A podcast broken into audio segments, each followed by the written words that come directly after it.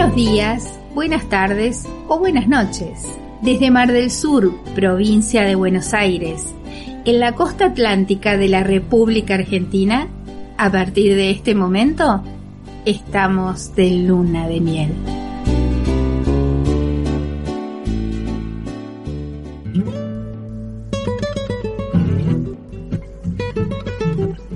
Buenas noches y bienvenidos a todos a este nuevo programa de Luna de Miel. Hoy vamos a tener un programa un poquito distinto. Vamos a contar un romance ocurrido en Buenos Aires, del cual solo voy a decir una cosa.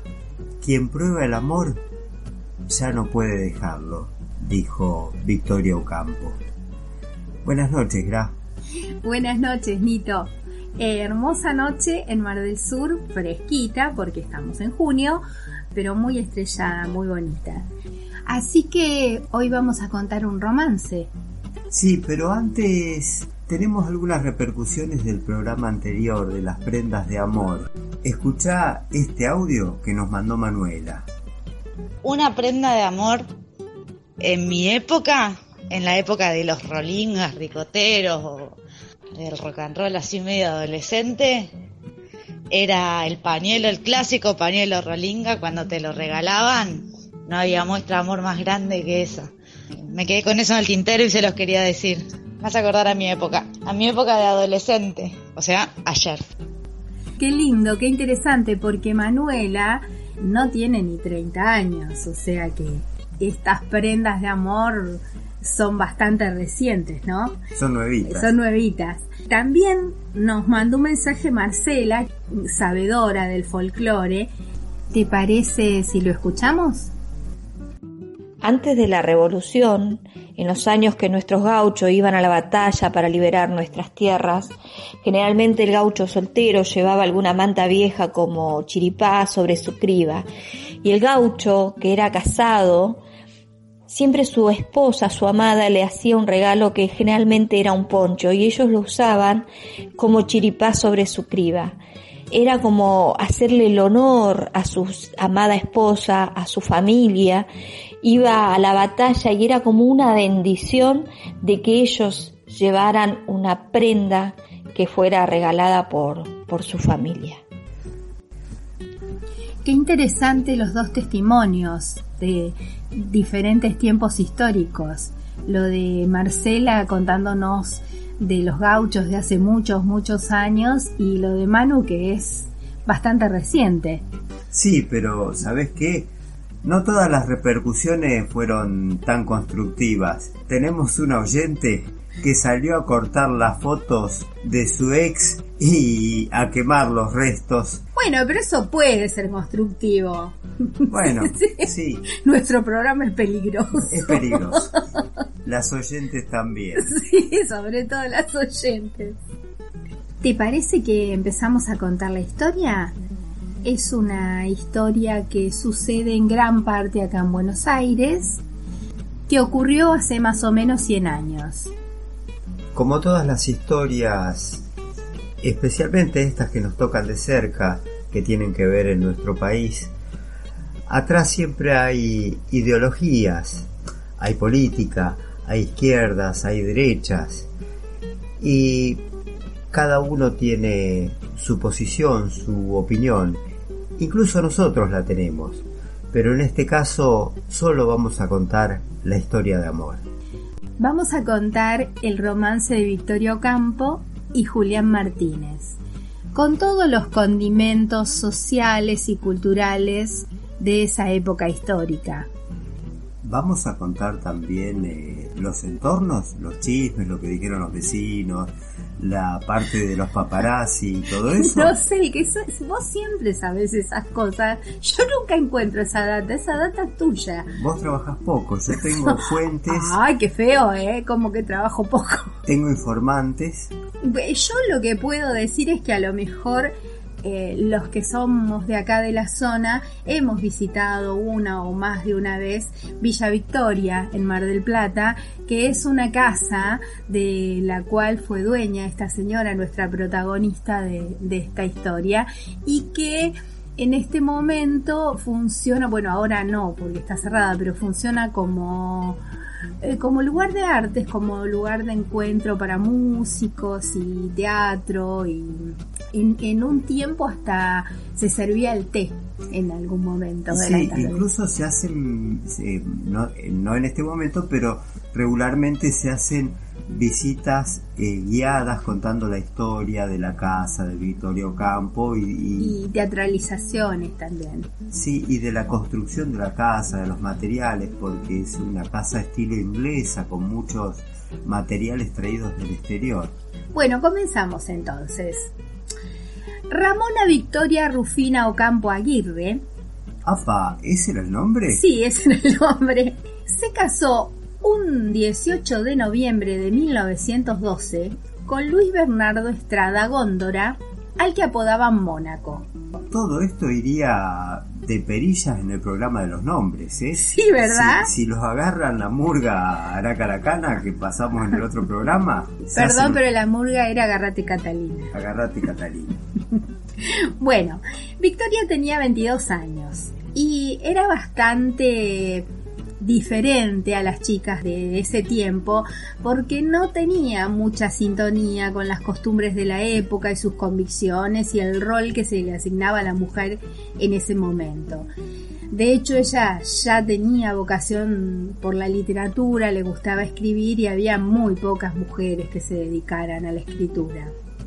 En ese momento, la mujer aún de esas clases altas estaba destinada al casamiento y poco más que eso.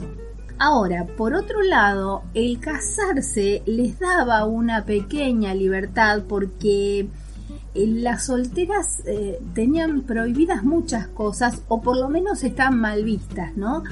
Esto lo dijo alguna vez Alicia Moró de Justo, que no podía ir a un mitin político o a una charla o a una conferencia si no iba con un hermano o con un varón adulto de la familia. O con una dama de compañía.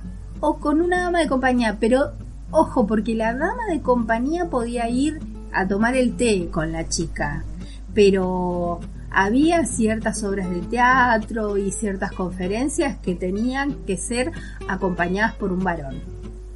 Bueno, Mónaco era un morocho de ojos azules, eh, bastante inteligente, eh, del cual Delfina Budge, amiga de los dos, decía que, que sufría de un amor propio desmedido.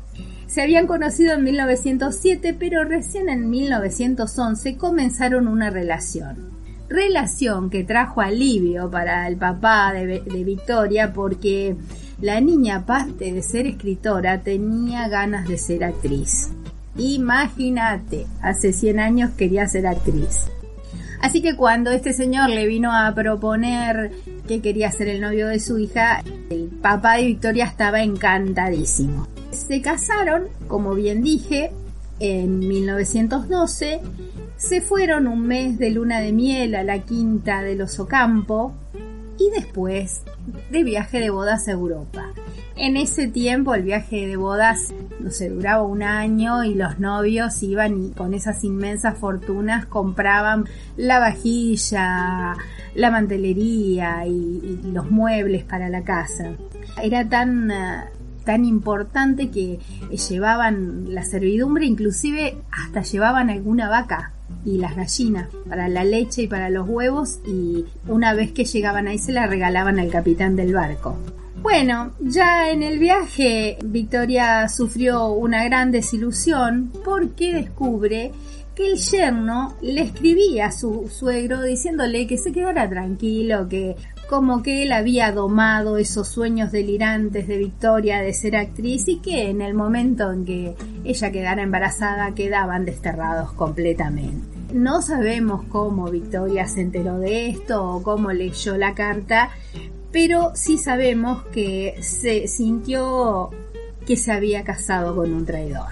Inclusive años más tarde, Victoria lo describiría a Mónaco como susceptible, tiránico y débil, convencional, devorado por el amor propio. Para esto podemos decir también que si bien Victoria tenía en su casa familiar todo lo que necesitara, desde la educación hasta lo que se le ocurriera, porque no, no faltaba ni plata ni la decisión de que viviera bien toda la familia, ¿no? Pero con el carácter que tenía Victoria y las ganas de hacer cosas, ella sentía como que estaba encerrada en una cuna de oro y pensaba, como piensan muchas mujeres y, pasó históricamente, que al casarse iba a tener un poco más de libertad en ese sentido y se encuentra con esto. De todos modos, ella elige a Mónaco porque era como alguien un poco más interesante, porque ella decía que si no venía eh, alguien más o menos interesante, ella prefería quedarse soltera.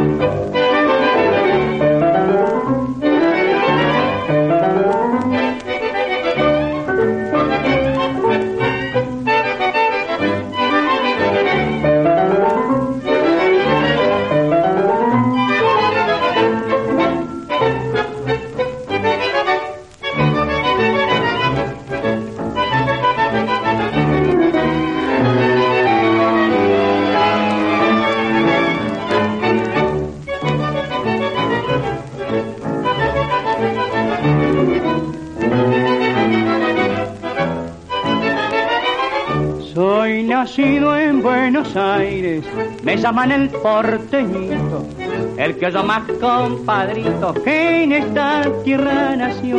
Y al bailar un tango criollo, no hay ninguno que me iguale, porque largo todo el rollo cuando me pongo a bailar. Ahora que está lindo el baile, ríndase comadre, y el compadre,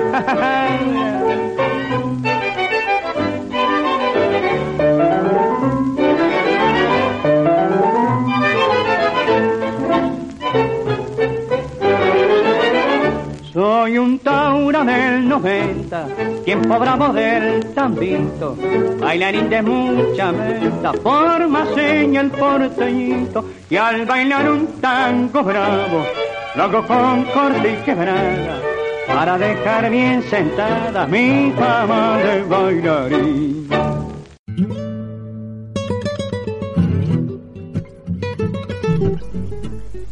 La luna de miel seguía adelante. Llevaban más o menos cinco meses de viaje y paseando por Roma, Victoria conoce al primo de su esposo, Julián Martínez, que trabajaba en la Embajada Argentina en Roma. Ella eh, estaba transitando la semana en la que cumpliría 23 años y él tenía 35. De este encuentro, en sus memorias, Victoria dijo, Me ruboricé cuando Mónaco me lo presentó. En el momento en que lo vi de lejos su presencia me invadió. Él echó una mirada burlona y tierna. Miré esa mirada y esa mirada miraba mi boca, como si mi boca fuesen mis ojos. Mi boca, presa de esa mirada, se puso a temblar.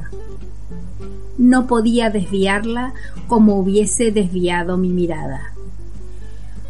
Una afinidad física de la que desconfiaba me arrastraba cada vez más hacia el otro. Una afinidad más fuerte que mi desconfianza y que las leyes. ¿Qué es esta locura? pensé. Si no lo conozco. Estaba desesperada de amor, de un amor que consideraba un absurdo y que mi razón enfurecida rechazaba. Se dieron la mano y se despidieron. Ella temió no volver a verlo nunca más, y en ese momento entendió lo que era el amor a primera vista. Julián Martínez el hombre que le desbocaba el corazón. Tenía una fama de libertino ganada en múltiples amoríos, entre los cuales había una mujer casada. Se decía también que en Buenos Aires le había quedado un hijo natural que había tenido la dignidad de reconocer y hasta la mismísima Coco Chanel. El próximo encuentro fue en París, en el ballet ruso. Dicen que la que insistió para invitarlo fue ella, que le dijo a Mónaco, invitémoslo al ballet, a ver si se desasna. Sí, es cierto, ella insistió para invitarlo y sentada en medio de los dos, mirando el ballet, entendió que no tenía nada que ver con ese hombre con el que se había casado y que además se sentía atraída irremediablemente hacia el otro, hacia el primo. Años más tarde escribiría en sus memorias, estaba ausente, anonadada por lo que hubiera podido ser y jamás sería. Los tres pasearon por un París somnoliento y perfumado, y cuando Julián regresó a Italia, Victoria supo que el fuego que se había encendido en Roma estaba lejos de apagarse.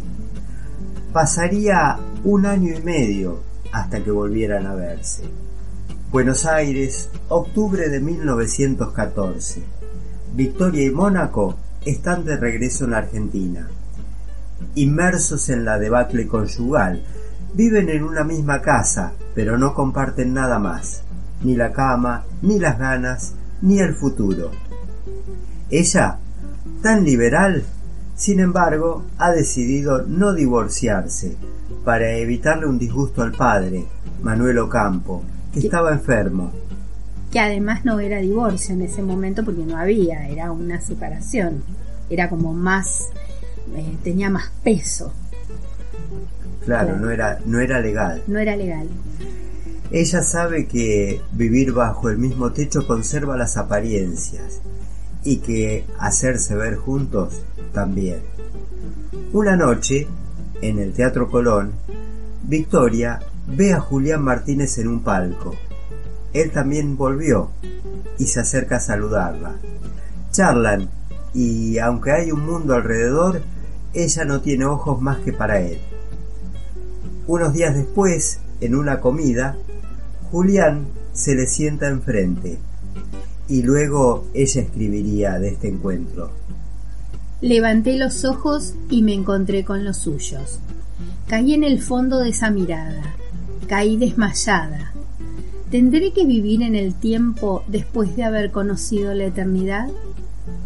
Bueno, la relación siguió así platónica hasta que un hecho fortuito los acercó fue un anónimo que recibió el esposo de Victoria, donde decía que eh, su mujer tenía eh, una relación ilícita con su primo, cosa que en ese momento era mentira, aunque a ella le hubiera gustado que fuera verdad, se armó un lío gigantesco en el que ella se defendió diciendo que era una infamia.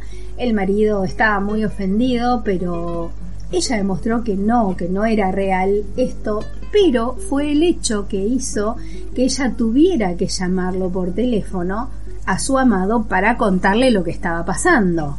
Y de ahí en más empezaron a tener algunas conversaciones telefónicas. Ella solía ir a una florería donde pedía prestado el teléfono tenían conversaciones más bien superficiales, pero realizaban estos actos románticos como leer el mismo capítulo de una novela a la misma hora o visitar una librería el mismo día, a la misma hora, sin saludarse siquiera, solamente para mirarse a la distancia. Sí, o encontrarse casualmente en el hall de un teatro para ir a ver un concierto. Y así pasan muchos meses jugando ese juego.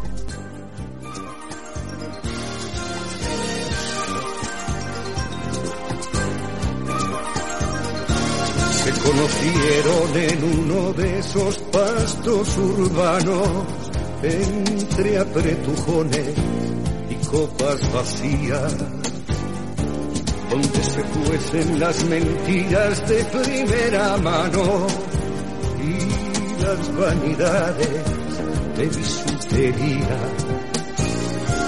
Él era un consumado artista del ojeo midiendo la noche desde su atalaya, resistiendo los envites de los mirares ajenos, hasta que le echaba humo las pestañas.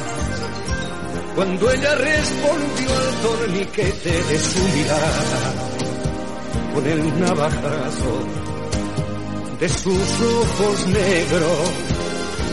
Él se dio cuenta de que la vida le regalaba una compañera para sus juegos. Fue un inquietante romance que solo el aire llegó a acariciar. Aprendieron a citarse manteniendo el riesgo del azar, buscando sin encontrarse buscando sin encontrarse.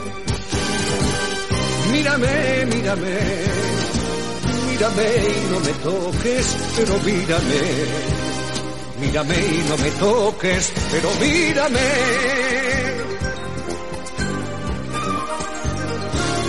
Se veían en un solar abandonado, siempre que lloviese a las tres del día. Irían al fútbol, cada uno por su lado, y con los prismáticos se rastrearían. Acabarían por frecuentar los funiculares, el uno el de subida, el otro el de bajada, y mirarse a los ojos a través de los cristales en el breve instante en que se cruzara. Hasta que un día el experto artista de la mirada no tuvo bastante con palpar la niebla. Quiso ser menos polaroid y más almohada. Tuvo un mal momento y rompió y me ofreció la aventura vulgar del enredo en un cuarto de hotel. Amor no es literatura si no se puede escribir en la piel, pero ella no llegó nunca, pero ella no llegó nunca. Mírame, mírame, mírame y no me toques, pero mírame. Mírame y no me toques, pero mírame. Cuentan que se quedó atascada en un semáforo con la vista fija en un militar y que a pesar de los insultos y los bocinazos fue incapaz de arrancar. Se conocieron en uno de esos pastos urbanos que estuvo de moda la otra primavera. Es muy probable que los veas deambular por la ciudad, buscándose los ojos por las aceras.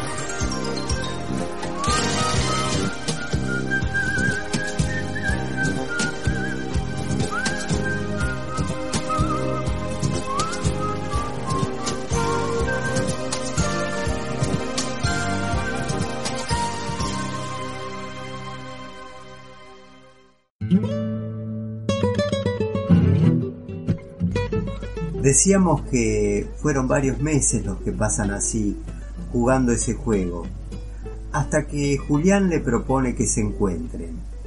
La cita, como el juego, es secreta. Un anochecer en un taxi que da vueltas cerca de la casa de gobierno. La reunión dura media hora y casi no hablan. Los dos se han quedado mudos, abrazados hasta la despedida marcada por un beso. Quien prueba el amor, constata Victoria, ya no puede dejarlo. Bueno, la relación iba a paso bastante lento, hasta que por fin llegó el verano y la madre y las hermanas de Julián se van de vacaciones a las sierras de Ascochinga durante todo ese verano. Entonces Julián invita a Victoria a pasar la tarde en su casa. Ahí los volcanes estallaron, fue el comienzo de encuentros furtivos de los que Victoria dijo. Nuestros cuerpos no necesitaban de nosotros para entenderse. No teníamos nada que enseñarles. Nos deseábamos más allá del deseo. Pero el verano terminó, la familia regresó a la casa y tuvieron que alquilar un departamento donde encontrarse. Julián alquila un departamento cerca del Parque Lesama y allí empiezan a encontrarse. Nunca llegan juntos y cuentan con la complicidad del portero, una actitud que a Victoria le resulta humillante. No se encuentran nunca en sociedad y cada uno hace su vida. Ella va a reuniones sociales, recibe amigos en su casa que sigue compartiendo con Mónaco y baila el tango con Guiraldes. Fue un romance lleno de inconvenientes. Él era el que la alentaba para que siguiera escribiendo, para que siguiera con su vocación. La relación duró así seis años, hasta que luego de la muerte de don Manuel Ocampo, el padre de ella, ella toma coraje y se separa de Mónaco. Lo primero que hace es abandonar la casa donde fue infeliz junto a su esposo y se muda a un departamento. Un mundo nuevo y vertiginoso se va desplegando ante ella y siente que es la oportunidad de empezar a vivir de otra manera. Después viajan a Italia y a Francia para una especie de postergada luna de miel y se dan cuenta que tantos años de secreto los desacostumbraron a una vida pública. Sentirse libres los ahoga. Marcados por la clandestinidad, no se atreven a salir a la superficie.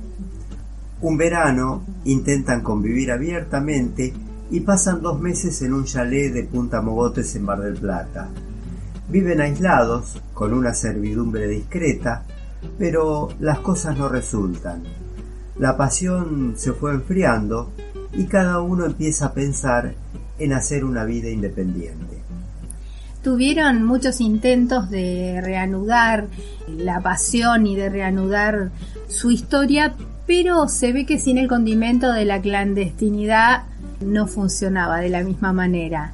De todas formas, siguieron siendo amigos el resto de su vida y aunque los dos, cada uno por su parte, tuvieron este sendos romances, siempre el uno fue la historia de amor en la vida del otro. Años después, Victoria escribiría de él. Ser hombre fue su profesión y jamás quiso expatriarse de ese dominio. Y Julián quien en su lecho de muerte no tendría más que unas cartas de su madre y unas fotos de Victoria, escribiría a su vez, Tu recuerdo está en todo lo que alienta y en todo lo que amo.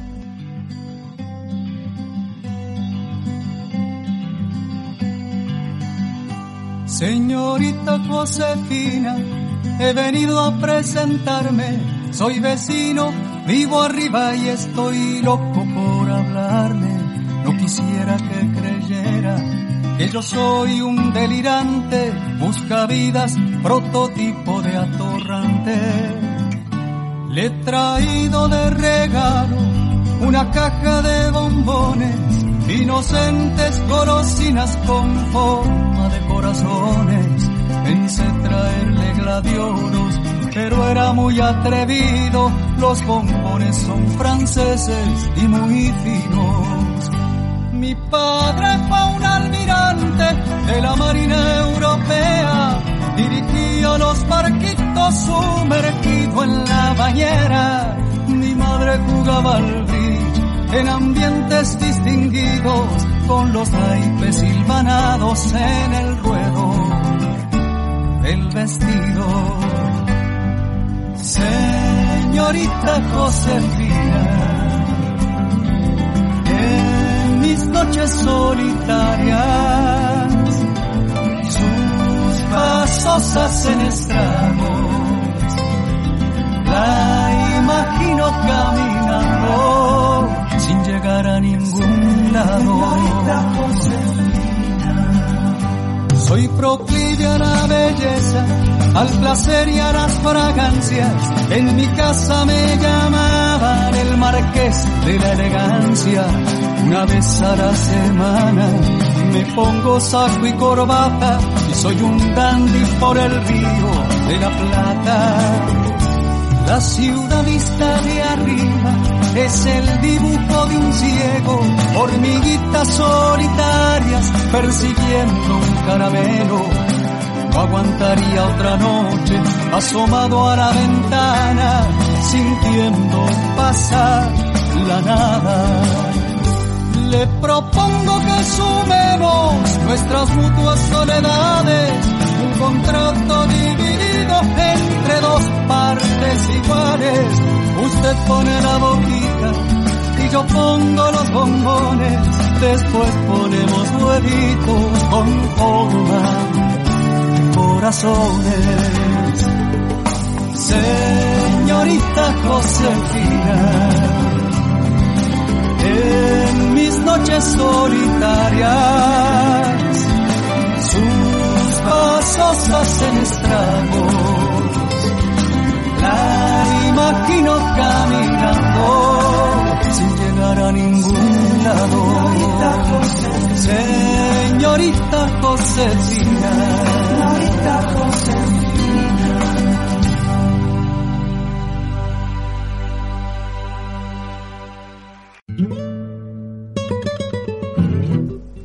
Qué linda historia y qué lindo personaje Victorio Campo, ¿no? Sí, tenía varias facetas. También era una visionaria.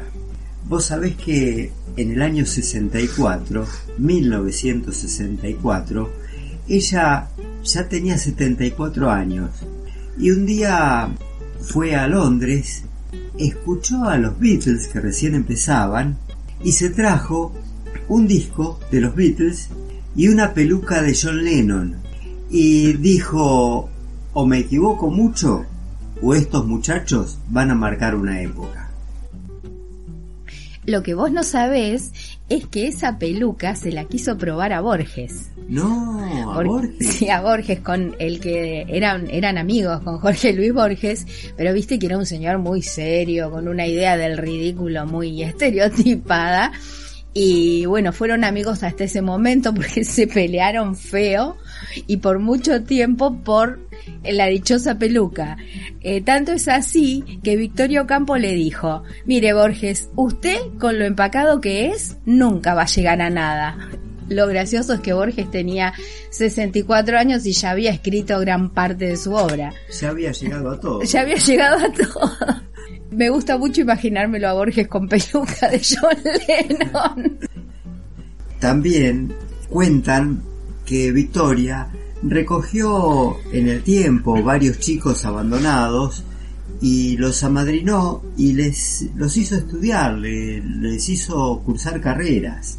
Por ejemplo, el hijo de la cocinera de la casa de Mar del Plata, cuando muere la mamá, el nene tiene 5 años y ella, al verlo tan desconsolado, lo, consuela, lo cuida y terminan mandándolo a la escuela y cuidándolo ella. Como el chico era estudioso, le pagó no solo la escuela, le pagó el secundario y la carrera de arquitectura. Con los años, este muchacho tuvo su propio estudio, iba siempre a la casa de Mar del Plata a alojarse y a comer con Victoria, y ahí estaba el papá, que trabajaba de mayordomo, que era el que servía la mesa cuando él iba a comer con Victoria. Sí, Victorio Campo sin duda eh, tenía una personalidad muy intensa.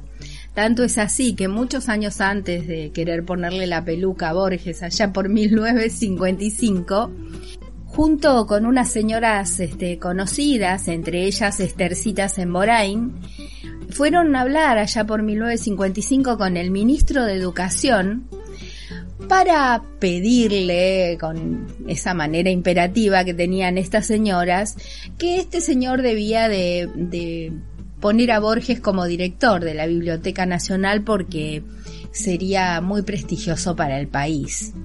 Esta Estercita Semborain, ¿sería parienta de nuestro amigo el chino?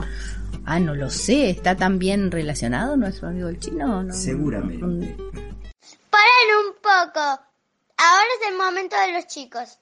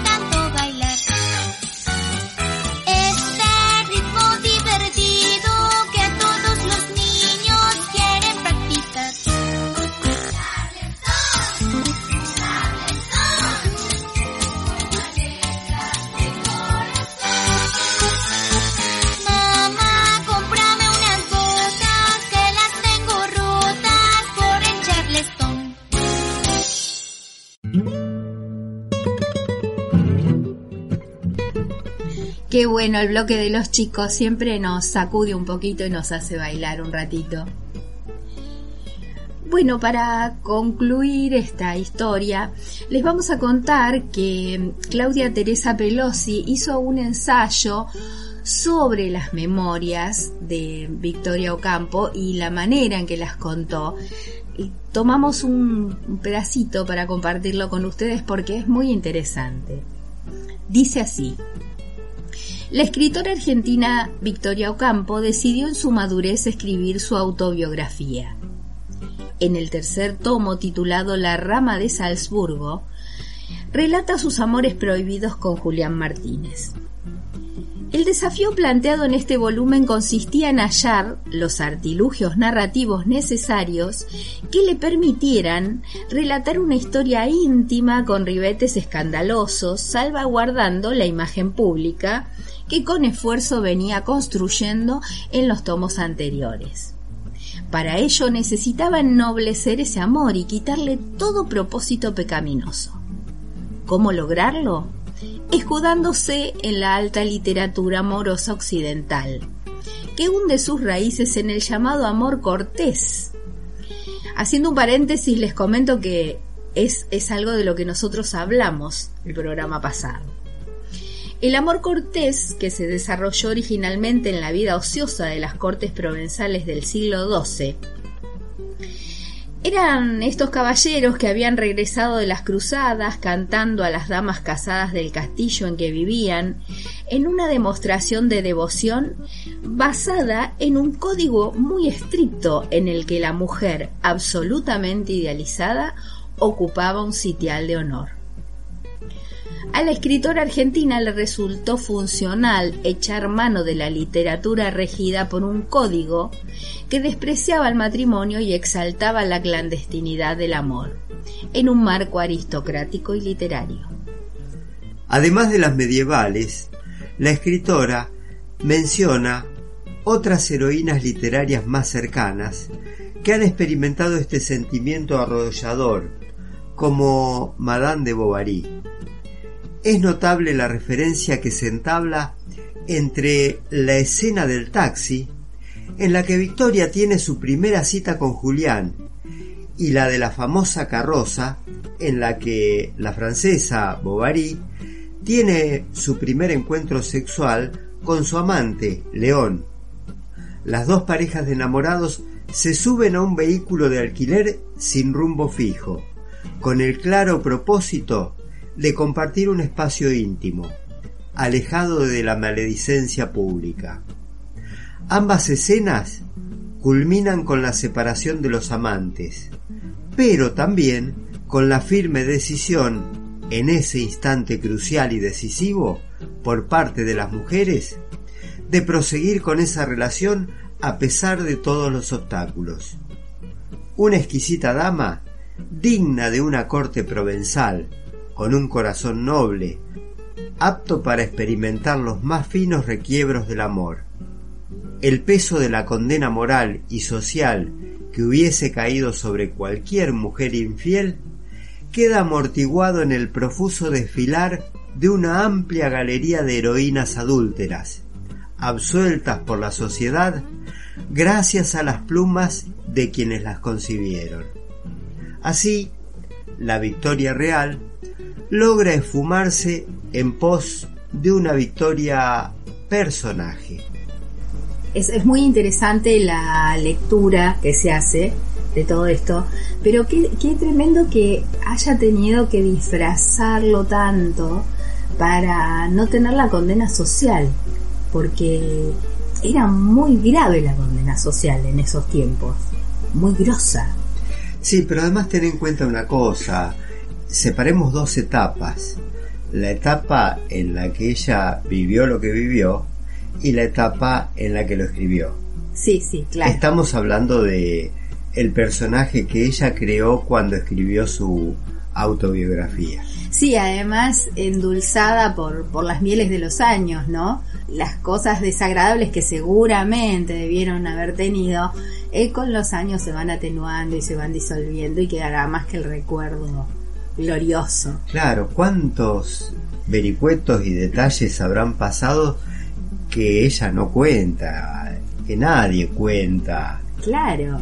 Cosas de esas que yo digo que cuentan los vecinos y los chismes y los sirvientes. Mira, y... mira, deja, deja y mejor vamos a bailar un bolerito que pero yo tengo. Está... Bueno, después, después datos, ahora vamos a bailar un bolerito. Tengo Dale, fuentes vení. que pueden constatar. Eh, tu fuente, mira. Que hacen agua tu fuente. Eh, vamos a bailar el bolerito. Cuando Dale. le pide al chofer que la lleve Dale. a Harold Gachi Chávez y entra por una puerta y sale por la puerta de atrás para encontrarse con Julián, el portero de Gati Chávez. Amigo tuyo. Atiéndeme. Quiero decirte algo que quizá no espere, doloroso tal vez.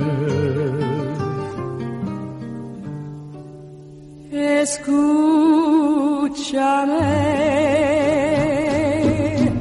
aunque me duele necesito hablarte y así lo haré. Nosotros que fuimos tan sinceros que desde que nos vimos amándonos estamos. Nosotros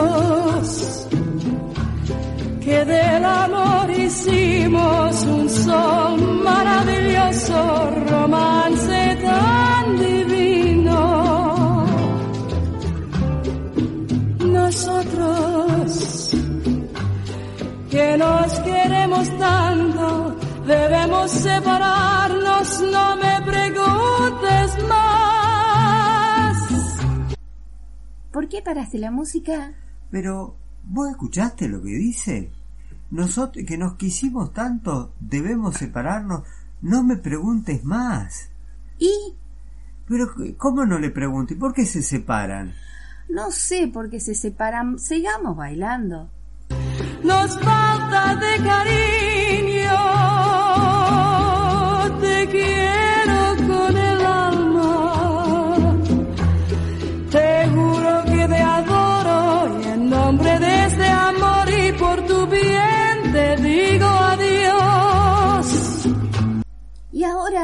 ¿Por qué paraste?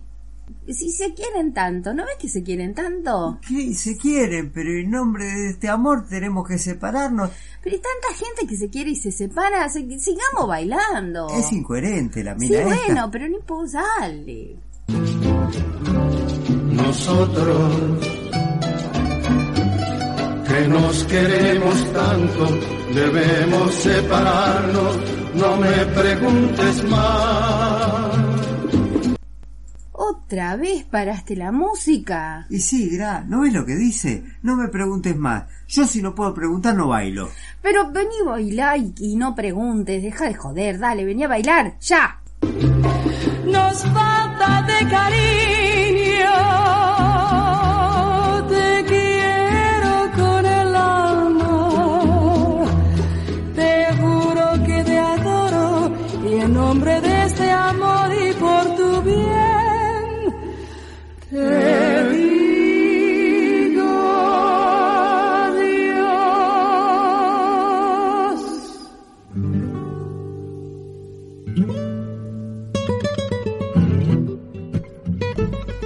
Che, pero mira que me haces difícil el bolero vos también, ¿eh?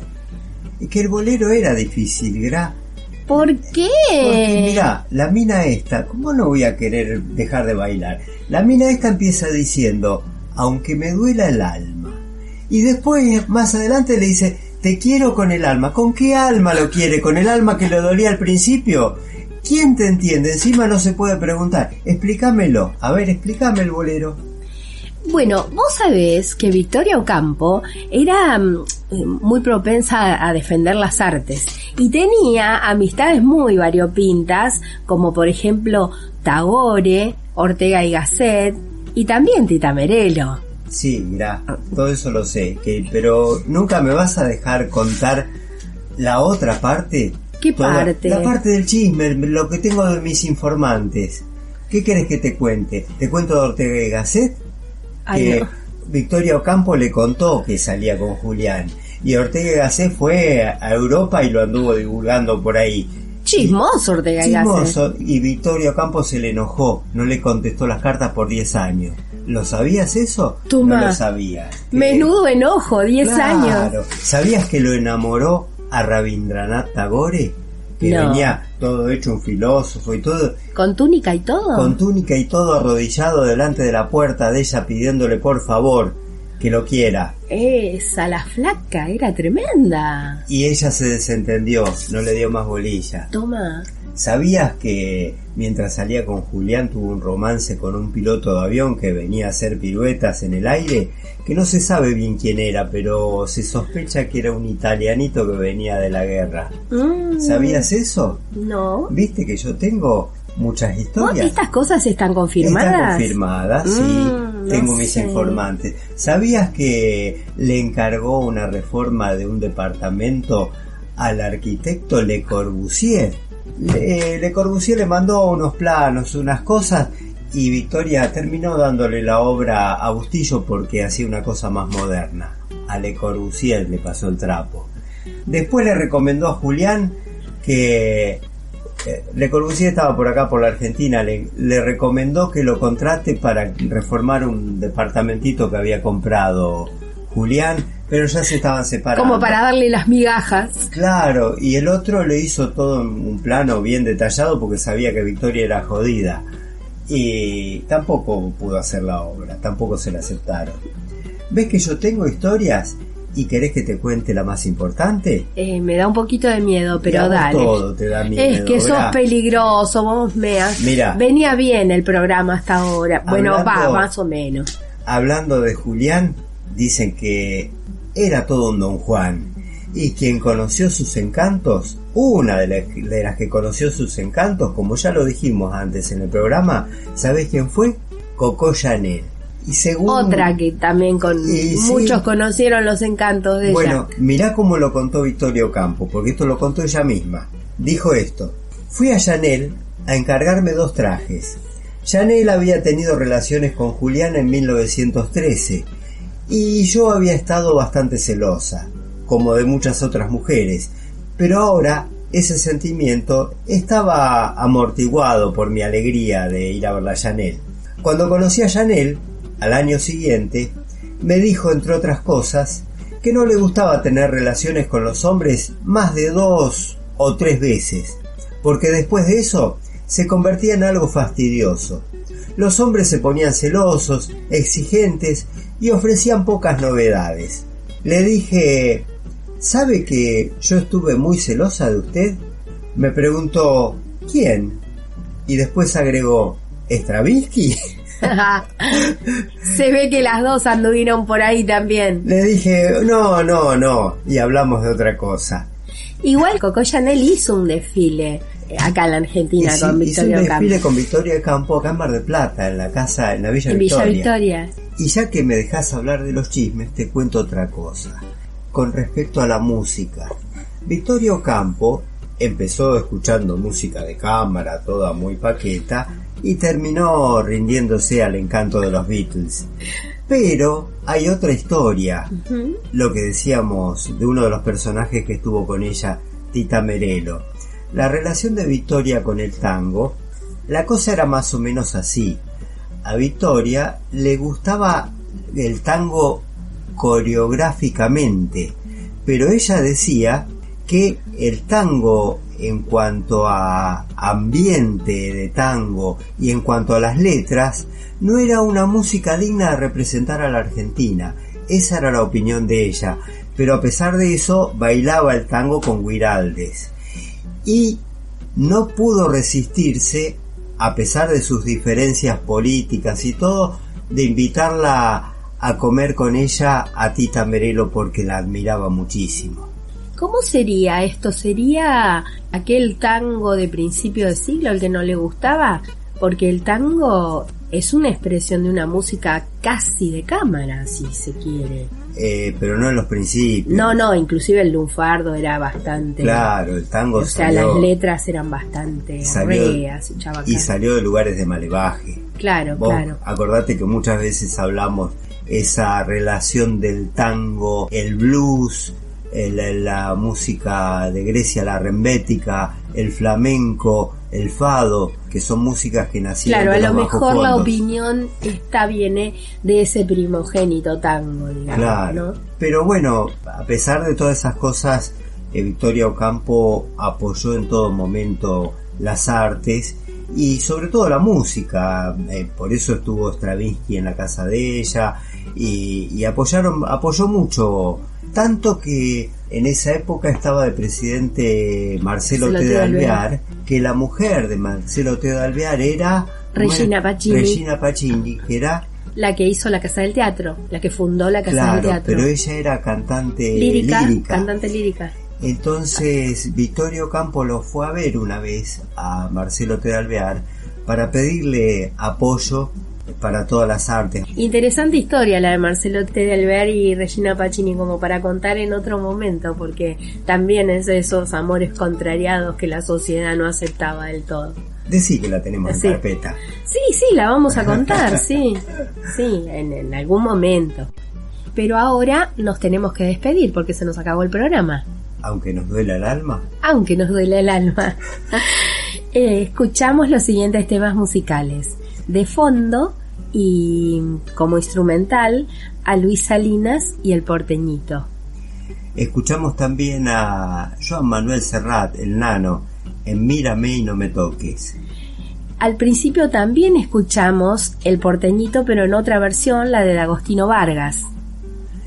Y también escuchamos a Jairo en Señorita Josefina. En el infantil, Mami, comprame unas botas por los chicos cantores del Prado y Santi. Y lo del boleracho, ¿lo decimos? Sí, fue nosotros, por los panchos y Heidi Gourmet. Pero, por favor, y este hombre enredado. Eh, es difícil ese bolero. Sí, vos sos difícil, no, el bolero. Me, me estás complicando los boleros últimamente. bueno, ¿nos vamos yendo? Sí, agradeciendo a todos los que nos escuchan semana tras semana, a los que cuando nos atrasamos un poquito se acuerdan y nos dicen, ¿qué está pasando con el programa? ¿Qué pasa que no llega? ¿Qué pasa que no Como llega? esta semana que estamos un poquito atrasados, pero bueno, acá vamos llegando. Queremos agradecer también, eh, como agradecimos la otra vez a Hugo que nos prestó un libro sobre perfumes, esta vez eh, tenemos que agradecerle a Félix Alberto que nos prestó dos tomos de Enrique Anderson Invet.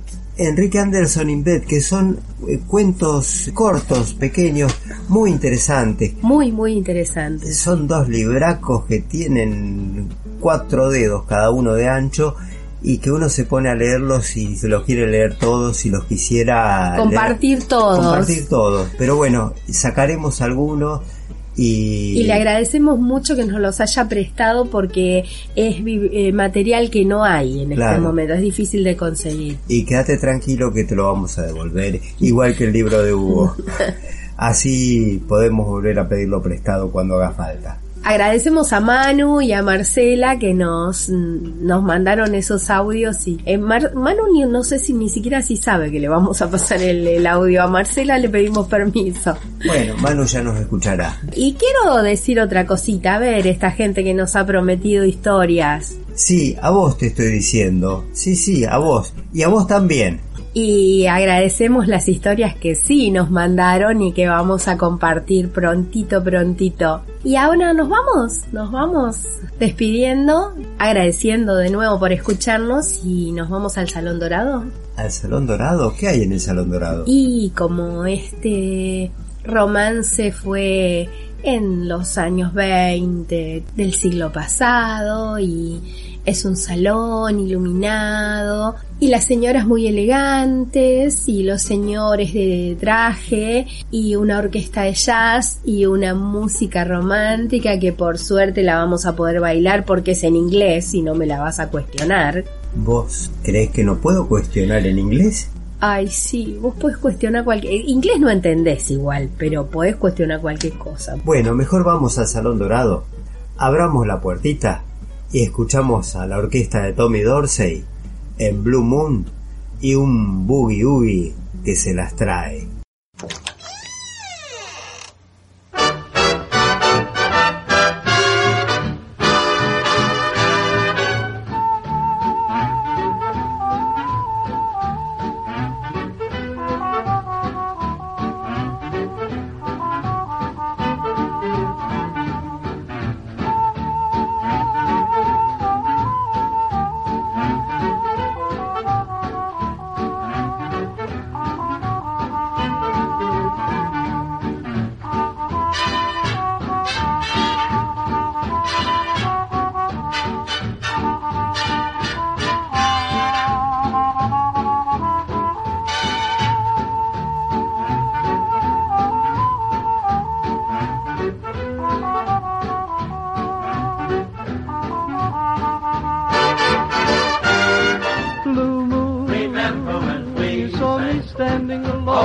This without a dream in my heart, Who's yearning? without a love of my own. I'll see you in my dreams, sweet.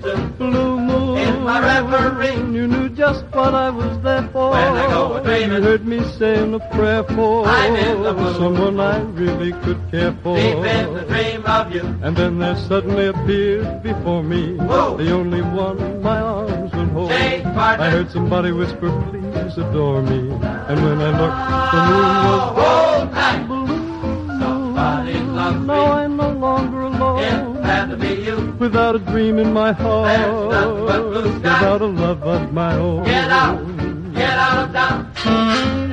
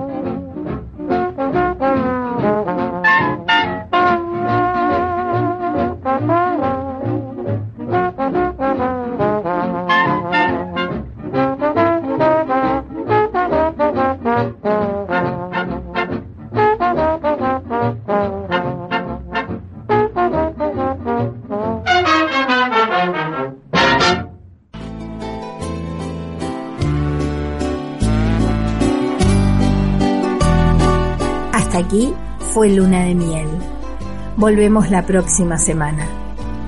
La vida sigue, dicen, pero no siempre es verdad. A veces solo pasan los días. En lugar de pensar en llegar, disfrutemos el camino.